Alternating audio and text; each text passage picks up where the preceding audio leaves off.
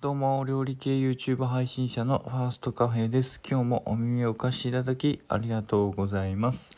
はい、今日もまた朝活ということで朝からね、収録をとっております。はい、で、昨日なんですけれども、家族水入らずというか、まあ、家族でその桜のね、花見をしてきました。はい、僕が住んでる地域は、あの、なんて言うんだろう。すごくね、あの、田舎の方なんで、その、こういう時勢というか、まあ、その新規感染者も少なくその緊急事態宣言自体もないようなとこなんですけれどもすごくねあの人がたくさんいててちょっと怖いなっていう思いもありました。まあとはいえですけれども当然その間隔を空けたりとかマスクをちゃんとしたりとかねそういった感じで静かにあの楽しむようなことがねできてよかったかなと思います。タイミング的にもすごくね暖かい日で、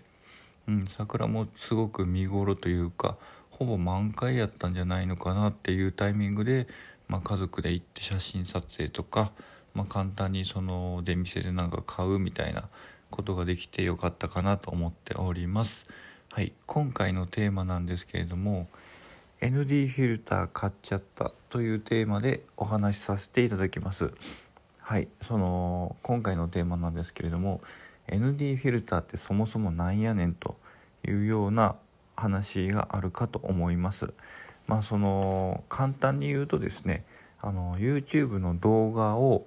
えー僕撮ってるものなんですけれども、まあ、料理系というか料理をねメインに撮ってる人間なんですけれどもそれに使うその僕はあの一眼レフというか一眼のミラーレスを使って、えー、と撮影に臨んでるんですね。でそのまあ言ったらレンズにあの接着するというかレンズにつけるその要要はそのサングラスみたいなもんですかね光の量をちょっと抑える抑える方ですね抑えるそのフィルターというかそんなものを買いました。うんまあ、理由はその室内でその料理なんでお料理のその動画なんで必要ないんじゃないかなっていう方もいらっしゃるかもしれないですけれどもその室内でも結構その撮る場所というかその光源が近かったりとかその太陽光とかそんなんもすごく入りすぎるとか作るものによってはその結構その光の量が入りすぎちゃってその白飛びと言われるような何と言うんだろう。すごくねその見えづらい。その被写体が見えづらいようなシーンがねすごく僕にとってストレスで1回だけかな。バスクチーズケーキショコラみたいなのを作った時にあの完璧に撮り直しになっちゃったんですね。あの白飛びしすぎてて。うん。結構その光の量というかそのライティングっていうんですかね。そのライティングをすごく悩んでる時があってそのなんだろう太陽光一本で撮ってみたりとかそのなんかスタンドというかそういう電気のスタンドをつけてみたりとかいろいろ悩んでる時にその光の量がうちの建物の立地的にすごく入りすぎるので太陽光一本でやるとものすごい光るみたいなような状況なんですよね。あの抑えることができればいいんですけどその時は全然知識もなく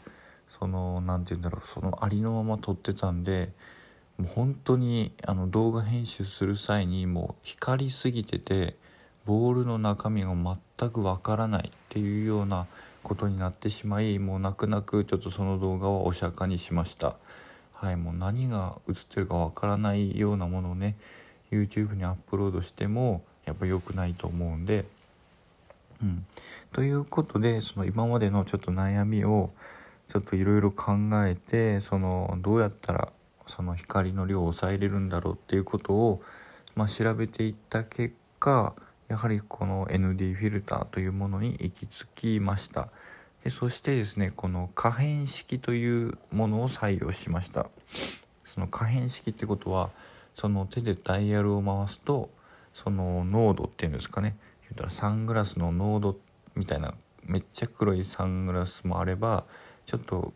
青めというか薄めのサングラスもあったりするわけじゃないですか。まあ、要はその濃度が変わるみたいなダイヤルで変えれるみたいなその可変式の、えー、ND フィルターを買いました、はい、その理由はちょっとどれぐらいのねその濃度がいいのかっていうのが分からなかったんでそれを買いました。うん。はい。ということでこの ND フィルター結構 いいかなと思ってて今日ちょうどねその動画を撮影しようと思ってて結構楽しみにしております。まあなので、まあ、あの新しくねその機材とかそういったものアイテムを取る時はワクワクするんですけれども、まあ、その調整が必要だったりとかその新しく発想を入れ替えなきゃいけないっていうところもあったりするんでそういったこともね注意しながら撮影できたらいいかなと思っております。はい。では、この放送は以上になります。次の放送で会いましょう。じゃあ、バイバーイ。